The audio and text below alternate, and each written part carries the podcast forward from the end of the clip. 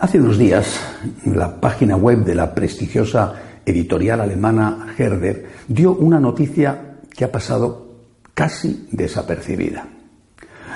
Decía Herder, la noticia no ha sido desmentida, que en el mes de junio el núcleo duro de la curia vaticana, cardenal Parolín, secretario de Estado, cardenal Ouellet, prefecto de obispos, cardenal Ladaria, prefecto de doctrina de la fe, cardenal Estela, prefecto del clero y algunos otros arzobispos, el núcleo duro de la curia vaticana, muy preocupados por lo que estaba ya preparándose eh, en el sínodo alemán, se reunieron en privado, en secreto, para ver qué había que hacer antes de que la cosa fuera ya irremediable. Decidieron que el cardenal Ladaria, como prefecto de doctrina, fuera a hablar con el Santo Padre, Cardenal Ladaria, como es sabido, es jesuita como el Papa, fuera a hablar con el Santo Padre y le dijera que algo había que hacer y le aconsejara escribir una carta. El, padre, el Papa aceptó el consejo y pidió ayuda, siempre según eh, Herder, pidió ayuda a un cardenal alemán, amigo suyo, el cardenal Casper. Y de allí salió la carta que se hizo público, pública el día 29 de junio, la solemnidad nada menos que de San Pedro y San Pablo. Una carta llena de almíbar, llena, llena de almíbar, pero que ese almíbar era eh, lo que recubría eh, lo que iba dentro. En esa carta el Papa le decía a los alemanes que tenían que tener cuidado con la burocratización, que el objetivo de la Iglesia era evangelizar y que no podían aprobar nada que fuera en contra del dogma y de la moral católicos, porque eso correspondía en todo caso a la Iglesia universal y nunca a una Iglesia local. Bueno, no sirvió para nada. La carta del Papa como si no hubiera existido. Se produjo entonces una iniciativa interna por parte del pequeñísimo grupo de obispos alemanes conservadores eh, y se presentó una moción a la conferencia episcopal para cambiar la metodología del sínodo. Bueno, la moción fue mm, derrotada por amplísima mayoría, 21 en contra, eh, eh, tres 3 a favor de la moción, que se cambiara la línea prevista del sínodo y tres abstenciones es decir, los obispos alemanes, después de haber conocido la carta del Papa, después del intento de algunos poquitos obispos, de entre ellos que querían hacer caso al Papa y así además fue, en ese sentido fue como se presentó la moción, decidieron seguir por su camino. Bueno, eh, esta iniciativa, repito, había nacido de dentro del episcopado alemán, pero obviamente contaba con las simpatías de la curia vaticana. Dicho esto, ya no quedaba otra alternativa que eh, pues lo que se produjo el día 4 de septiembre, que fue la carta del cardenal Ouellet, prefecto de obispos, avalada por el que preside el Pontificio Consejo de Interpretación de, Textos Legislativos, que es la carta que ya hemos conocido, donde le decía con toda claridad y rotundidad que lo que estaban preparando no podía aceptarse. Primero porque estaban pretendiendo introducir a los laicos con, voz y con voto, no como consulta, sino deliberativos.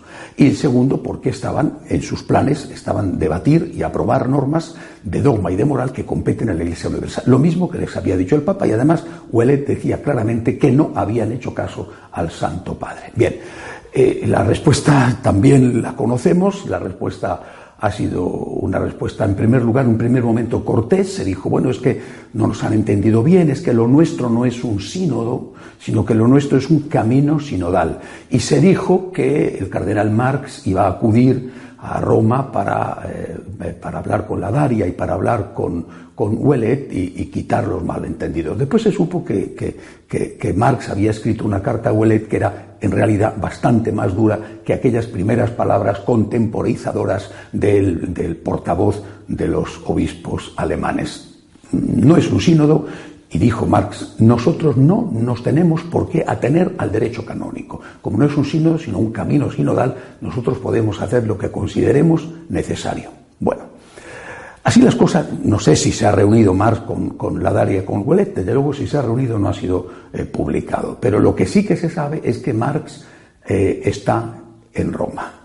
Ayer viernes, el cardenal Marx, por encargo expreso del Papa, se reunió con todos los jefes de dicasterios del Vaticano con todos, desde los pequeños a los grandes, con todos, con un motivo que no tiene nada que ver con el sínodo alemán. El motivo es la economía. El cardenal Marx es el que preside el Consejo Económico de Cardenales. Bueno, la situación económica del Vaticano es, es catastrófica.